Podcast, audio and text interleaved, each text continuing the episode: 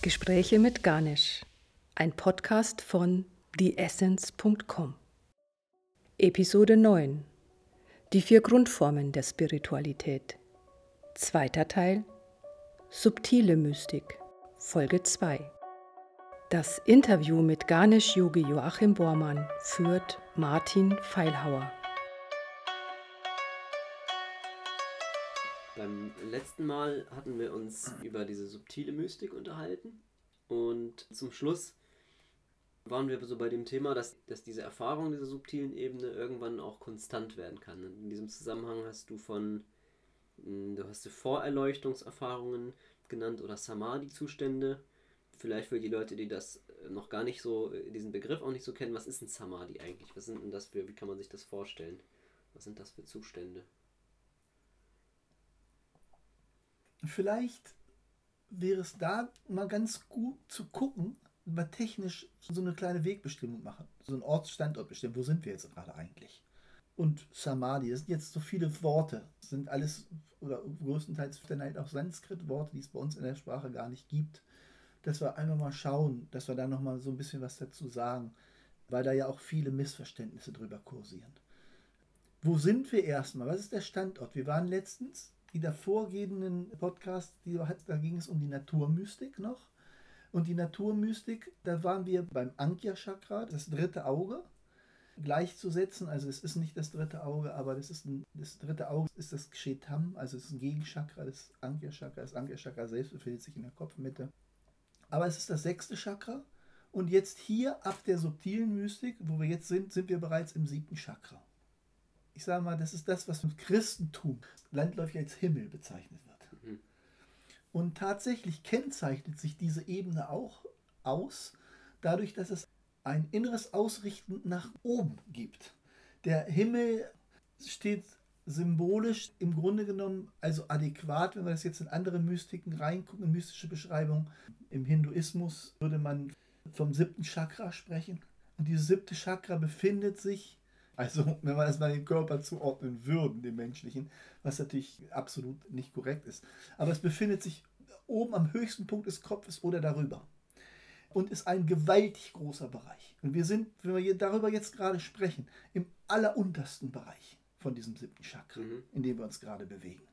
Und dieses siebte Chakra ist wirklich, das muss man halt einfach mal sagen, das ist ein riesengroßer Bereich. Und deswegen ist es egal, was wir jetzt drüber sprechen würden es wird auf jeden Fall begrenzt von der Darstellung ja. her. Also dieser Himmel, dieses sich aufrichten, dieses Hochbringen nach oben, das ist klassisch für diese subtile Ebene. Mhm.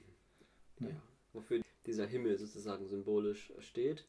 Und dann hattest du ja gesagt, das können so ekstatische Zustände dann auftreten.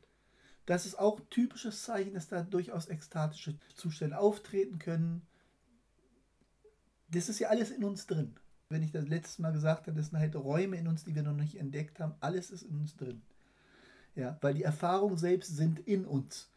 Und auch selbst wenn die Leute meinen, sie würden irgendwelche Drogenerfahrungen machen, die durch diese Droge ausgelöst ist, was da benutzt wird oder benutzt worden ist, ist eine Hilfestellung. Und diese Hilfestellung muss auch entfallen letztendlich. Ja. Wir müssen da zu Fuß hinkommen. Sonst ist es so, als wenn ich mit verbundenen Augen in ein fremdes Land fliegen würde mit dem Flugzeug und ich würde da stehen und sagen, oh, wow, das ist ja interessant, ich verstehe die Sprache, ich habe keine Ahnung, ich weiß nicht mehr, wo ich bin. So, dann kriege ich die Augen wieder verbunden, fliege zurück und bin wieder zu Hause in meiner stillen Kamera. Ja, schön, toll. Im besten Fall kann mich diese Erfahrung natürlich inspirieren. Oh, wow, da gibt es noch was. Das ist ja mhm. interessant. Aber ich von dem, was da wirklich ist und was ich da wirklich gesehen habe, das kann ich überhaupt nicht richtig zuordnen. Mhm. Und das ist halt eben genau der Punkt. Dann habe ich eine kurze Erfahrung gemacht und dann bin ich wieder zurück. Ja. Und auf der Subtilebene aber konstant zu bleiben, ist eine sehr hohe Entwicklung. Mhm. Also, wenn wir jetzt im Bereich der Subtilebene darüber gesprochen haben, dass er vielleicht einer von tausenden Leuten ist oder aus eigener Erfahrung wiedergeben kann, dann sind wir jetzt hier vielleicht noch bei unter 10.000 einer, der wirklich einen echten Zugang zu dieser Subtilebene hat, kontinuierlich. Ja. Das heißt also, wir haben hier noch eine ganz andere Nummer. Mhm. Und dann hatten wir ja, oder hattest du gesagt, dass quasi in diesem subtilen Bereich, wenn das konstant wird, mhm. wir hatten jetzt gesagt, okay, wir sind hier irgendwie im siebten Chakra, für die Leute, die mit diesem System vertraut sind, da können jetzt Samadhi-Erfahrungen auftreten. Mhm. Ähm, kannst du das vielleicht nochmal näher definieren? Was ist eine Samadhi-Erfahrung? Es gibt da verschiedene Klassen von Samadhi-Erfahrung in diesem subtilen Bereich alleine schon. Ein anderes Stichwort wäre dann halt einfach nochmal Kundalini, was da reinkommen würde. Jede Erfahrung, jedes spirituelle Voranschreiten ist immer die Auswirkung von Kundalini. Und deswegen, wenn wir jetzt zum Beispiel sprechen von Kundalini-Yoga in diesem Sinne, jedes Yoga ist ein Kundalini-Yoga im Grunde genommen. Oder jede spirituelle Arbeit, jede spirituelle Tradition arbeitet mit Kundalini. Ob sie es nur so nennt oder nicht, Kundalini ist unser eigentliches Potenzial. In dem Umfang, wie Kundalini in uns wirksam ist, ist bestimmt für unser Potenzial, für unseren Zugang zur Welt. Und die Samadhi, das sind Erfahrungen, in denen auf jeden Fall unsere normale Wahrnehmung zumindest vorübergehend außer Kraft gesetzt sind. Das heißt also, plötzlich kann ich zum Beispiel im subtilen Bereich vollkommen jedes Gefühl für die äußere Welt, um was um mich herum geschieht, verlieren und befinde mich dann halt ganz einfach in einem Zustand, der eigentlich typischerweise ekstatisch ist. Und da will auch niemand mehr raus. Wer da ist, der will dann bleiben typischerweise, aber das ist im Allgemeinen so, meistens so, dass das dann halt uns nicht vergönnt ist, dass wir dann aus dieser Erfahrung wieder zurückkommen. Und dann muss natürlich auch diese Erfahrung integriert werden hinter ins Leben. Also das muss ich dann erstmal zusammenkriegen, was ich mhm. da gesehen habe, was ich da erlebt habe. Das reinzukriegen wieder in mein normales Alltagsleben ist eine echte Herausforderung. Ja, weil kurz gesagt, wenn ich ein Samadhi-Erlebnis habe, je nachdem wie tief es ist, wird es aber, egal welches es ist, wird es Spuren in meinem Leben hinterlassen. Und je tiefer diese Samadhi-Erfahrungen sind, und es gibt auch verschiedene Klassen von Samadhi-Erfahrungen, je höher diese Klassen sind, je tiefgreifender werden diese Auswirkungen in unserem Leben sein. Typischerweise kann es dann zum Beispiel hier in dieser Ebene dazu kommen, dass zum Beispiel der Betreffende also ganz einfach liegt und es kann auch dazu kommen, dass der Körper tatsächlich kalt wird, dass die Atmung auch währenddessen aussteht und das ist so etwas wie ein Scheintodzustand. Das wird aber sich dann wieder umkehren. Das heißt also, wenn diese betreffende Person dann wieder aus dieser Erfahrung rauskommt, ist in der christlichen Mystik oft so, dann kommen die halt zurück und haben dann zum Beispiel irgendwelche Visionen. Und früher wurden Leute, die das konnten, diesen Zugang kannten, die wurden dann halt auch verehrt als Heilige und dann haben sich alle um die rumgeschart, natürlich nur die Erlesenen, und haben dann gehört davon, was die dann halt berichten konnten oder mitgebracht haben, sozusagen aus dem Reich Gottes. Zum Beispiel die zehn Gebote. Da musste ich auch gerade dran denken, also ganz klassisch sozusagen, ja, die Vision, irgendwie Gott im Dornbusch oder so. Mhm, das heißt, ja. ich gehe in irgendeinen ekstatischen Zustand rein ja. und bin in dem Moment nicht sozusagen mit meiner normalen Umgebung verbunden, sondern bin irgendwie äh, ja, in einer anderen Welt, sag ich mal, und dann komme ich zurück mit Visionen oder mit. Ähm ich würde sagen, nicht in einer anderen Welt, in einer übergeordneten Welt. Mhm. Es ist eine übergeordnete Sicht. Es ist eine Sicht der Dinge, die ich im normalen Bewusstsein nicht habe. Und die dann aber in diesem Samadhi, es ist eine übergeordnete Sicht. Ich sehe ganz einfach Dinge und Zusammenhänge, die ich normalerweise so nicht sehen könnte. Mhm. Und dieses, wo wir gerade waren, von diesen Geschichten, dieses Runterbringen ist dann halt von diesem Berg Sinai runterkommen und dann diese zehn Gebote dann drunter. Das heißt, in dem Fall von Sarasrara aus dem Samadhi rausgekommen, runter, wieder in die normale Welt und bringe denn das sozusagen als Geschenk oder als Offenbarung ja. oder was weiß ich. Sarasrara ist das siebte Chakra. Ja, genau. Für, ja. Genau, das, das ist halt dieses siebte Chakra. Ne? Ja. Das wäre eine Erfahrung, eine mögliche, was dann auch typischerweise auftritt, sind Erfahrung von großer Stille, was oft beschrieben wird, dass denn von einem inneren Leuchten gesprochen wird. Oder dass es auch so sein kann, dass dieses innere Leuchten sich auf die Umgebung ausweitet, dass plötzlich alles um uns herum anfängt zu leuchten. Ne? Und dass diese Zustände, je nachdem, wie lange die dann halt andauern, auch sehr transformierend sein können. Mhm.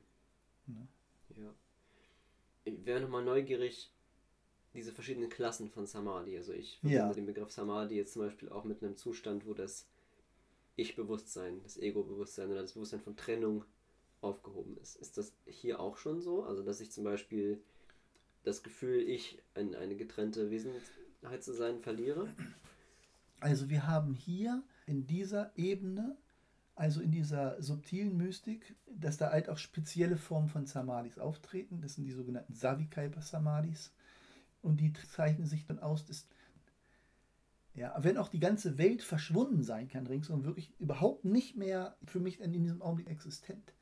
Dass ich aber trotzdem, dass dieses Gefühl von Ich noch da ist Mhm. und dass da ein Bewegen ein Steuern noch so ein Stückchen auf jeden Fall noch da ist. Was auch bezeichnend ist, dass dieses Göttliche, was in dem Augenblick empfunden ist, etwas ist, was außerhalb von mir ist. Mhm. Ich bin sozusagen im Kontakt mit, ich sag mal so immer, ich bin im Kontakt mit dem Chef selbst. Und ich Mhm. weiß ganz genau, ich habe hier einen direkten Kontakt nach ganz oben, den heißen Draht nach ganz oben Mhm. sozusagen. Ich bin in diesem Kontakt drin, wo ich ganz dicht dran bin, wo ich auch eine Standleitung habe in diesem Augenblick, aber wo, was ich noch nicht, Du, du bist es noch nicht sozusagen. Das- Äh, ich habe ja. es noch nicht, ich kann es spüren, ich bin bei ihm, ich, ich bin in Kontakt mit dem, es wird immer so bleiben. In dieser Vorstellung ist es so, ich komme da nie hin. Es wird etwas Hohes sein, was da ist und ich habe einen direkten Kontakt, aber es ist unerreichbar. Mhm. Ich komme da nicht hin. Ja, es ist etwas, was von oben da ist, was mir auch vollkommen wohlgesonnen ist. Ich kann es auch nicht beschreiben, in Worte fassen oder so. Ich könnte sagen, dass mich etwas führt. Es ist noch etwas außerhalb von mir. Mhm. Wie auch immer, da ist noch eine, Ja. so eine Trennlinie dazwischen. So. Ja, okay. Es gibt so eine Geschichte von diesem Jordan Peterson, diesem Psychologen aus Kanada. Der hat mal erzählt, dass er mal eine Erfahrung hatte, dass er sagte, ja, das ist jetzt eine Metapher, aber als wäre der Himmel über ihm aufgegangen. Mhm. Und als wäre etwas von oben sozusagen wie in so einem alten, bei diesen Kathedralen gibt es ja diese Bilder an der Decke, Mhm. diese Himmel mit den ganzen Engeln drin und so, als, als Mhm. wäre sowas, er meinte, das Mhm. ist eine Metapher, aber so war es sozusagen. Ja. Und dann ist es aber auch wieder verschwunden. Ist das so eine, so ein bisschen, es klingt so ein bisschen so ähnlich, so nach so einer, ja, subtilen Samadhi-Erfahrung oder sowas in der Richtung? Der lässt sich natürlich aus den kurzen Beschreibungen, aus dem, was, was ich jetzt gerade Ja, gehört okay. habe, natürlich schwer was daraus sagen. Da müsste Mhm. ich schon sehr, sehr viel genauer und da müsste ich schon sehr viel Ja. mehr Informationen haben, um da detailliert was dazu zu sagen. Es könnte in so eine Richtung gehen, ja. Also wie gesagt, ich habe es jetzt nicht Okay, gehört. Ich ja, ja. wäre vorsichtig da, was Ist zu nur, sagen. nur, nur ein Bild natürlich, ne? Man Aber, muss auch ja. sagen, dass wir da in dieser Beschreibung und wenn wir uns über diese Dinge unterhalten, auch selbst wenn wir mit denen persönlich sprechen würden, es ist etwas, was sich in Worte nicht fassen lässt. Mhm. Es ist aber etwas, was sich in dem Gespräch, durch dem, was da passiert ist, durch das, was da läuft, was da pulsiert, spürbar wird. Was mich irgendwie vielleicht anhebt oder wo ich dann merke, oh, was ist denn hier gerade los? Wuh, Mhm. was, was geht denn hier ab? Da Mhm. ist wirklich etwas, es ist schwer beschreibbar, aber es ist nicht zu leugnen. Mhm. Und wenn ein Mensch sensitiv ist, dann wird er das deutlich spüren, dass da wirklich was im Gange ist. Das ist also wirklich was Konkretes. Du spürst dann sehr genau, dass da wirklich was dahinter ist. Das sind nicht irgendwelche Erzählungen oder irgendwas, was sich jemand ausgedacht hat, der ein bisschen viel Fantasie hat, sondern da ist wirklich was hinter. Es lässt sich nicht leugnen. Wenn du wirklich oft bist, nicht in irgendwelchen dogmatischen Gefahren und kannst das aushalten, was du da dann hörst, dann kann das alleine schon sehr, sehr inspirierend sein. Ich sagte ja auch, dass Mhm. früher gerade auch bei diesen Heiligen, dass das wirklich auch Leute waren, wo sich dann einige, ja, die auch eingeweiht oder sonst irgendwas wirklich um die Leute rumgeschart haben und dann eifrig, ich weiß nicht, wie das damals, ob die jetzt mitgeschrieben haben, oder, aber die haben das dann irgendwie vielleicht auch später, vielleicht erst mündlich nur weitergegeben, aber danach aufgezeichnet, diese Sachen, was Mhm. da kam. Ne?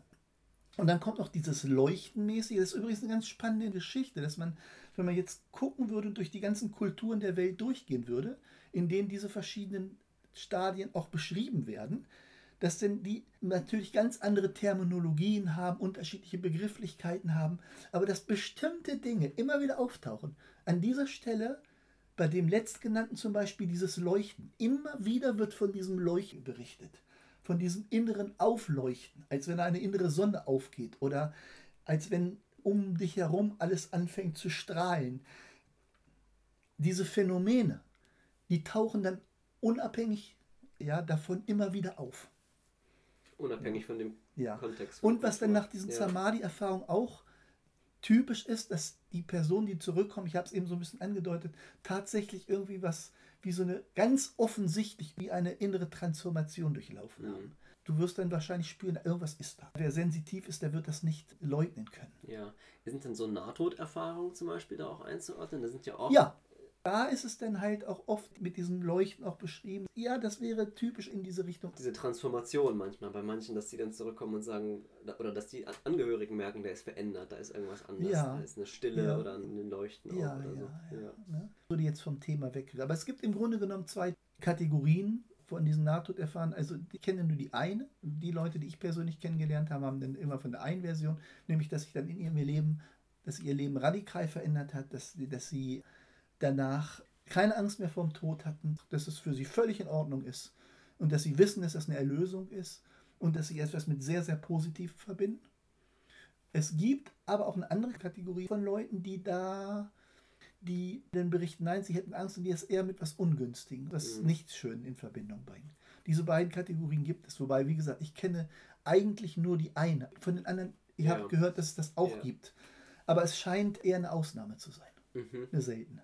Okay. Und keine ja. Ahnung, was denn da drin ist. Da habe ich tatsächlich noch nicht richtig geguckt, was denn Ja. dahinter steckt in der zweiten Kategorie. Ja, ja. Kann ich jetzt so nicht Okay, sagen. okay.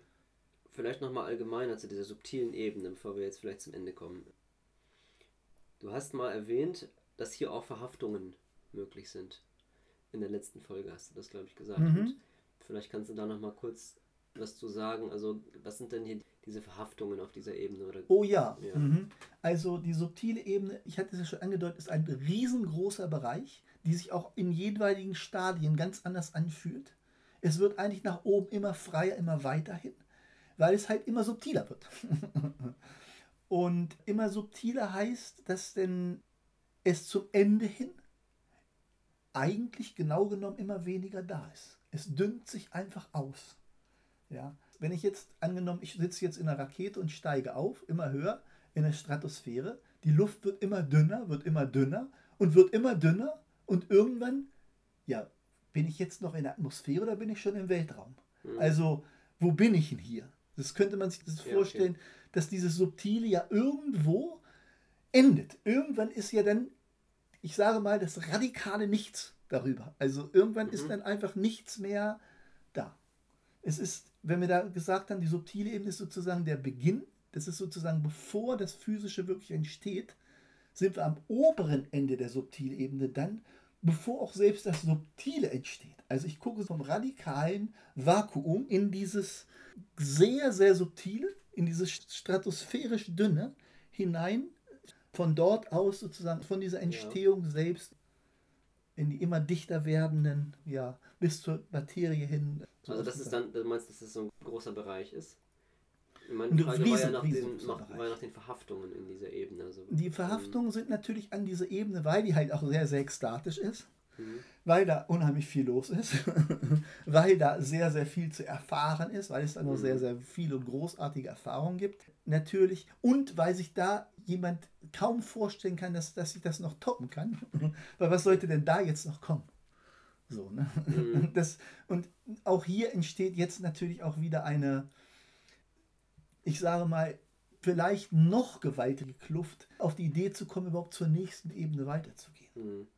Das heißt, Und, und es ja. gibt noch nichts. Das ist genau Ja, eben der Punkt. Das ist eine sehr hohe Entwicklung. Eine sehr, sehr hohe Entwicklung. Ich habe ja gesagt, jetzt im Bereich von bei dieser oberen Ebene, der Subtilebene, wenn wir mal großzügig sagen, einer vielleicht unter 10.000, Mhm. dann gibt es nicht viele von diesen Menschen, aber es gibt sie. Mhm. Das ist eben genau der Punkt. Und die Verhaftung wäre jetzt jemand, der, der sozusagen an diesen Erfahrungen. Da bleiben wir. Ja, okay. An diesem nicht weiter, der Erfahrung, nicht an dieser. Ekstase festhält und sagt, das ist es. Mhm. Das ist jetzt nicht mehr zu toppen. Ich habe den direkten Draht nach oben zum Chef und da bin ich restlos glücklich mit. Das ist es. Da habe ich alles. Da hast du alles. Da brauchst du nichts mehr.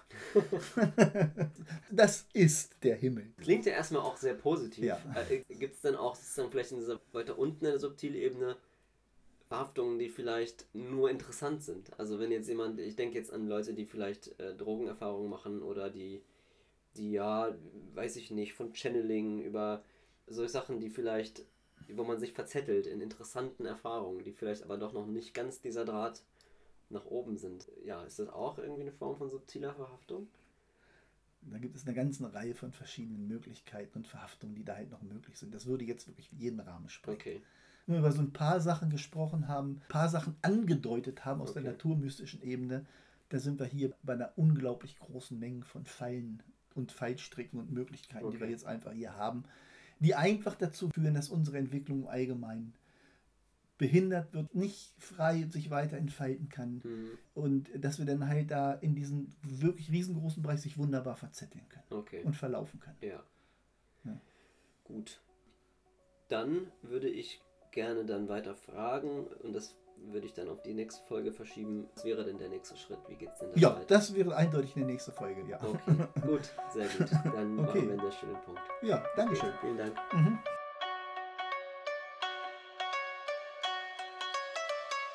Sie hörten Gespräche mit Garnisch, einen Podcast von theessence.com.